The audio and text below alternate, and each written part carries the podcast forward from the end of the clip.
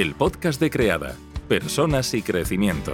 Tu espacio en el que Miguel Ángel y Rocío te acompañan a reinventarte personal, familiar y profesionalmente.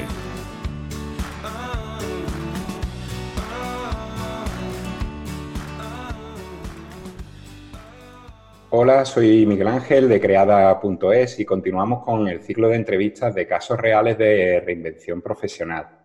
Hoy tengo el placer de contar con Séfora Bermúdez, que es especialista en migrañas y ayuda a personas a liberarse del secuestro del dolor de cabeza. ¿Cómo estás, Séfora? Muy bien, muchas gracias, Miguel Ángel, por invitarme a tu sección. Pues en, esta sección, como sabes, eh, intentamos presentar casos de, personas que, bueno, que, en un momento dado deciden cambiar el, curso que se supone que tenemos que llevar y, eh, eh, bueno, apostar por sus sueños y, demás.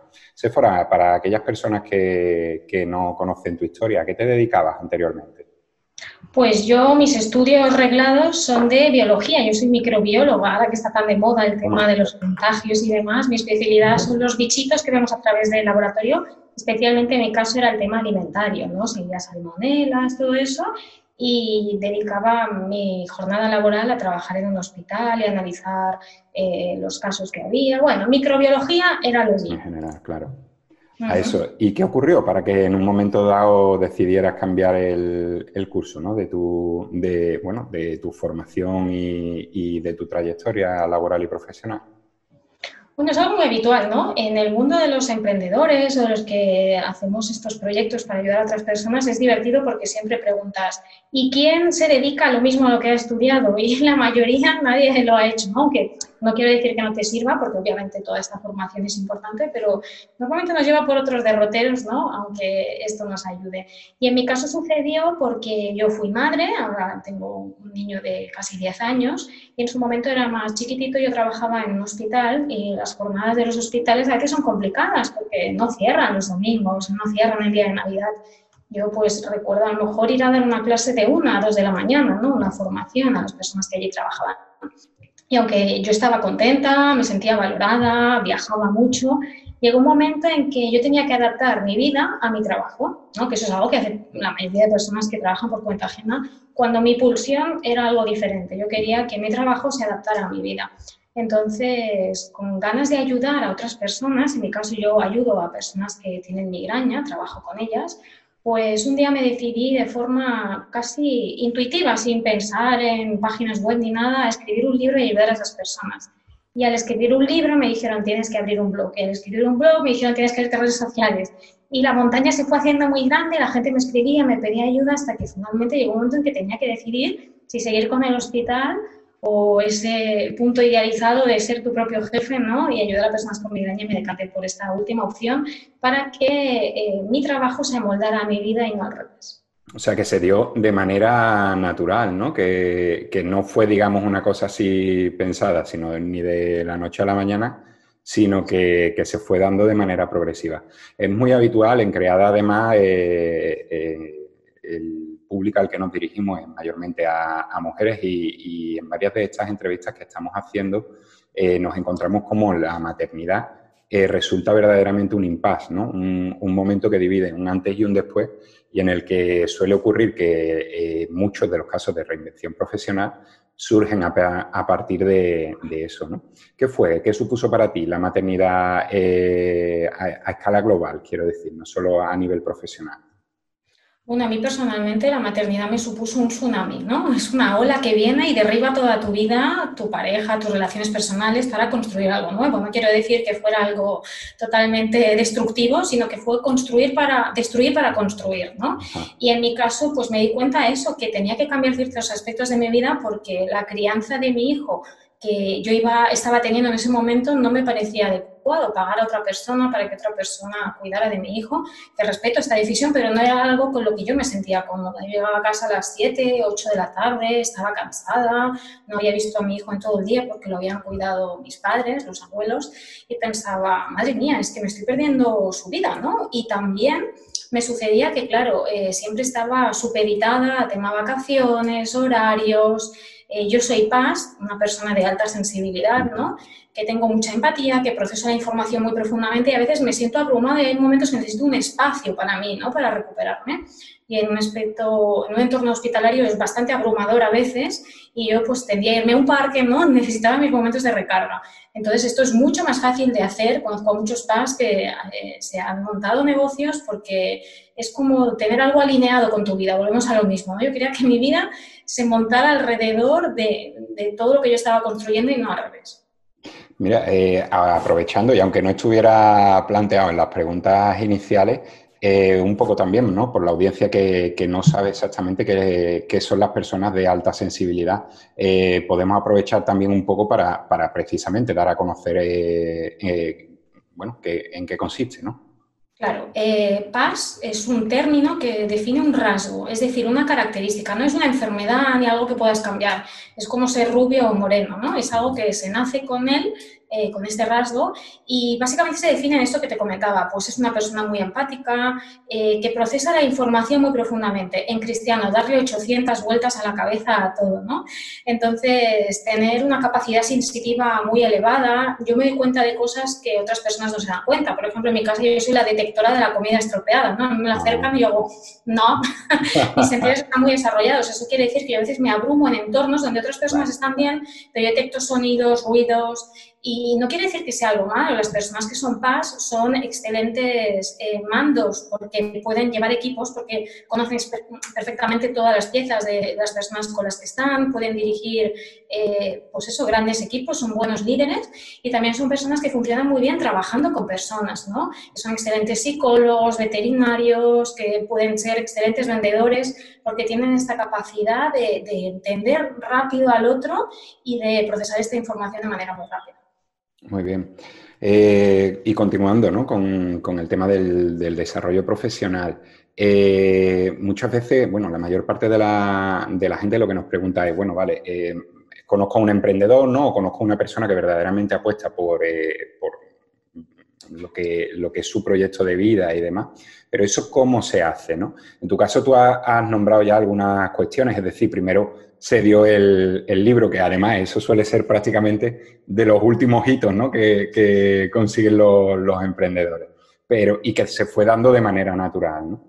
Pero ¿cómo, es ese proceso, ¿no? Eh, sobre todo desde el blog, para decir, bueno, me quiero ir dedicando a esto y, esto quiero que forme parte no solo de, una, de un complemento, sino del proyecto de, trabajo y, y el complemento a mi proyecto de vida, ¿no?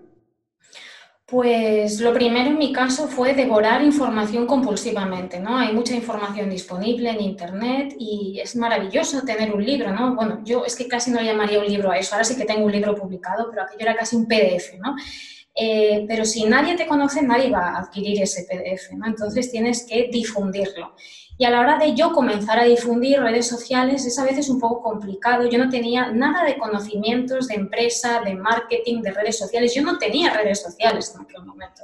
Empecé desde cero y fue un poco ensayo y error, ir probando hasta que llegó un momento en que me topé con una pared. Me di cuenta que mis conocimientos por mí sola eran insuficientes. Por mucho internet que yo viera, necesitaba supervisión. Entonces apareció en mi camino alguien a quien yo agradezco mucho ha sido una de tus últimas entrevistadas, Ana Sastre de Marketing Libélula, que me llevó de la manita a hacer un marketing honesto, ¿no? a poder comunicar lo que yo podía ofrecer a las personas que tenían migraña, al igual que vosotros podéis acompañar ¿no? a otras personas a, a poder reinventarse porque zapatero a tus zapatos. Es decir, yo no hice mi web porque si la hago yo sale un churro. Yo puedo hacer algo básico, pero si quieres algo profesional tienes que invertir tiempo o, recursos económicos, ¿no? Y en mi caso, como no disponía tiempo, lo que yo hice fue ahorrar e invertir eso en un acompañamiento. Y entonces pasé de ir en un trenecito estropeado y viejo a ir en un cohete y poder eh, ser más conocida, difundir mi negocio y poder ayudar a muchas personas. Y fue genial poder trabajar con ella, claro. Qué importante, ¿verdad? El, acompañamiento, el tener una persona que te guía o, que te mentoriza, ¿no? Como suele el caso de Ana con respecto a nosotros, que, estamos siguiendo un proceso de mentoría.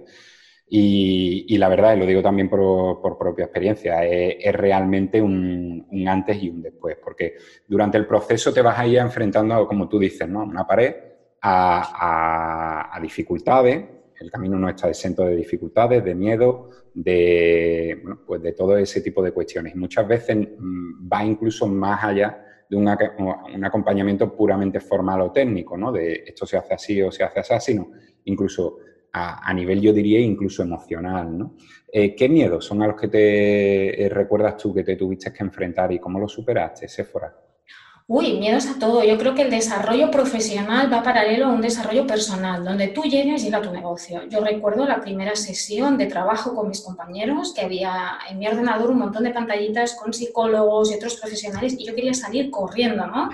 Mm, miedo a la exposición, a grabar vídeos, a los directos, al síndrome del impostor. Son miedos comunes a los que nos encontramos todos y es como lo que tú te encuentras en tu día a día, pero multiplicado por mil, ¿no? Tu negocio es una lupa que pone foco en aquello en lo que tú tienes que trabajar. Entonces, cuando tú, por ejemplo, trabajas tu miedo a, la crítica, a la exposición, pues puedes hacer directos. Si puedes hacer directos, puedes llegar a más gente, ¿no? Por eso decía que tu desarrollo tiene que ser paralelo. Y por eso a mí personalmente, además del apoyo y el trabajo de Ana, lo que me funciona muy bien es apoyarme en una familia virtual. Yo me he hecho, eso, es mi familia ya, yo la considero, y son personas que a lo mejor no he visto en persona, ¿eh? que son de otros puntos de España, en los que yo tengo mi WhatsApp con eh, un montón de mensajes de otros profesionales de, oye, me pasa esto con este programa o tengo esta duda. Entonces, tener otros puntos de vista, apoyo, masterminds, grupos de trabajo, creo que es muy necesario en este eh, momento porque si no te encuentras tú en tu pijama con tu ordenador haciendo algo que no sabes si está bien y muy solo, te puedes llegar a encontrar muy solo en este proceso. Entonces, para mí, si alguien me pregunta, lo primero que diría es acompañamiento y apoyo de otros profesionales que estén en tu mismo punto o que te lleven un poquito de ventaja. ¿Y para ti significa eh, reinventarse, significa lo mismo que emprender o, no necesariamente, Sephora? No, porque, por ejemplo, en mi caso, mi trabajo habitual eh, no es el trabajo que por cuenta ajena no es lo que yo realizo actualmente. Entonces, yo esto lo considero una reinvención. Pero, por ejemplo, hay psicólogos que eh, trabajan presencialmente con clientes y ahora tienen su consulta online. Yo creo que eso no es una reinvención, pero sí que es un emprendimiento del mundo online, por ejemplo. Puedes reinvertarte o no. Yo creo que en mi caso lo he tenido más difícil porque he tenido que crear un método propio de la nada que no se estudia en ningún lugar, ¿no? Eh, pero si tú te puedes dedicar a aquello, a lo que tú ya eres bueno y que puedes monetizar por cuenta ajena, oye, pues adelante. Cuéntanos un poco en qué consiste el proyecto que estás desarrollando ahora, Sephora. Bueno, el proyecto es mi negocio, ¿no? que es Vivir sin migraña, en donde yo acompaño a personas que, sufren migraña para que dejen de tenerla, enseñándole herramientas para enseñar a su cerebro a que no enciendan esta alarma equivocada. Y la verdad que estoy muy contenta porque en mi blog tengo decenas de entrevistas a exmigrañosos, algunos que han conseguido quitarse sus síntomas ellos solos, incluso leyendo solo mi blog, y otros que han necesitado mi acompañamiento. O sea, como fuera, mi trabajo es difundir que se puede vivir sin migraña. Qué bien. Eh, además, eh, por propia experiencia lo digo, porque sí es verdad que, bueno, en mi caso fue mm, prácticamente también la época de, estudiante y, fue por un procedimiento diferente, no nos conocíamos todavía, además ya han pasado bastantes años desde mi época de estudiante, pero es verdad que las migrañas son una cuestión muy inhabilitante y, que, bueno, eh, aquellas personas que no, que no lo conocen, eh, no se pueden imaginar ¿no? hasta qué punto eh, forma parte de tu día a día y, las complicaciones ¿no? que, pueden llegar a darte. Esta es, precioso, vamos, que te puedas dedicar a, ayudar además en algo tan práctico y, que en realidad sufren tantas personas. Lo que pasa es que muchas veces sin, que tengan reconocimiento, eh, sino que lo sufrimos, nos medicamos y lo llevamos a, través de otro sitio. Eh, Sephora, eh, una cuestión también que nos parece muy importante ¿no? abordar y es durante todo este tiempo, que además, fíjate, tú has contado que hace prácticamente una, casi una década ¿no? que comenzaste con, todo este cambio de reinvención y, demás. Eh, ¿Con qué aprendizajes son con los que tú te quedarías principalmente? Hay tantos, pero el que me quedaría es que si tú lo imaginas, puedes crearlo, ¿no? Muchas veces decimos, uy, no, yo, por ejemplo, cuando entré en el grupo de trabajo de Ana, había una compañera que decía que tenía 4.000 suscriptores, ¿no? aunque ahora los números no son importantes, obviamente, sino aunque sea que puedas ayudar a una persona. Yo me acuerdo que cuando vi eso dije, es imposible, no puede ser. No puede ser, no puede ser. Cuando yo superé esa cifra, no me lo creía. O sea, es como que lo imposible no existe. Tiene que crearlo en tu mente. Algo que es muy diferente por cuenta ajena o en el mundo del emprendimiento es que eh, normalmente tú vas con una idea a tu jefe o tienes proyectos y siempre hay un no, ¿vale? Pero aquí tú puedes crear lo que quieras. Entonces, eh, solo imagínalo y créalo. Yo tiendo a imaginarme lo que quiero conseguir pero no sé cómo voy a hacerlo, ¿no? Por ejemplo, voy a hacer un curso de meditación, una aplicación de móvil, me da igual, yo quiero eso. ¿Cómo lo voy a hacer? No tengo ni idea, ¿no? Entonces es cuestión de ir superando muros, preguntando, haciendo y equivocándote, ¿no? Porque tenemos la visión de compararnos siempre con el emprendedor que lleva siete años haciendo esto y te tienes que comparar con ese emprendedor cuando lleva un mes de emprendimiento. Probablemente los resultados serían como los tuyos, ¿no? Entonces ser consciente que puedes llegar a donde quieras y que no es que funcione o que te hundas en la miseria, es que funciona o aprendes, ¿no?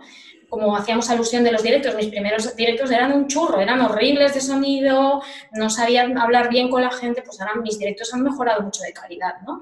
Y todo eso es porque yo lo imagino, yo lo preparo y hay retos, hay dificultades, hay muros y yo tengo que irlos saltando. Entonces mi mayor aprendizaje es que puedo hacer lo que sea, el tiempo que me tarde, pero yo sé que voy a conseguirlo si consigo como un videojuego ir saltando estos niveles como tú dices, muchas veces uno de los aprendizajes que estamos llevando nosotros a cabo es, en la línea de lo que estás comentando. Eh, es, eh, claro, muchas veces te pones ahí en la perfección y voy a intentar que esté lo mejor iluminado posible, que el sonido esté bien.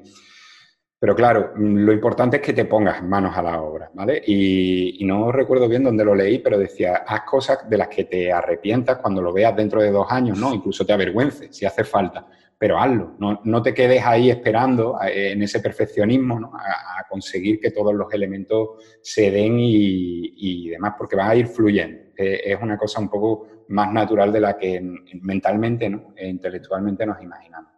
Exacto, yo a mis clientes, perdona que te diga, eh, y no solo en el emprendimiento, a mis clientes les digo mejor hecho que perfecto. Tú hazlo, ya lo mejorarás.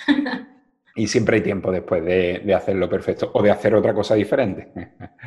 Eh, Sephora, ¿cómo te gustaría verte de aquí a, a unos años? Uy, pregunta complicada. Pues haciendo lo que estoy haciendo, pero llegando a más gente, porque la migraña, como bien has dicho, es una de las 10 enfermedades, según la OMS, más incapacitantes que hay. Es algo muy difícil, muy duro. Yo tenía hasta cuatro migrañas a la semana, para quien nos escuche y no sepa en qué consiste. Es un dolor pulsátil con otras molestias eh, y síntomas que te impiden llevar a cabo tu tarea diaria. Imagínate estando enfermo cuatro días a la semana y teniendo que llevar una familia o un trabajo, ¿no? Y luego cuando yo descubrí que esto no es una enfermedad, que es una equivocación del cerebro, que puedes cambiar eso, pues poder difundir y, poder llegar a más gente, pues es mi sueño, porque por ejemplo en el caso de los niños, cuando los niños dejan de tener migraña en, menos de un mes, es algo que, es maravilloso y que me encantaría que pudiera llegar a todo el mundo. Sephora, pues muchísimas gracias. Eh, ha sido un placer y además nos has puesto de relieve con tu caso personal y profesional lo que intentamos desde, desde Creada, ¿no? Eh, y es mostrar un ejemplo claro de que eh, se puede soñar con la cabeza en las nubes y, con los pies en la tierra y se puede convertir en realidad. Muchas gracias por, por ofrecernos esta oportunidad. Gracias a ti, Miguel Ángel. Hasta luego. Saludos, hasta luego.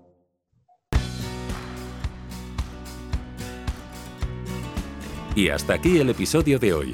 Si te ha gustado puedes compartirlo para que pueda llegar a más personas.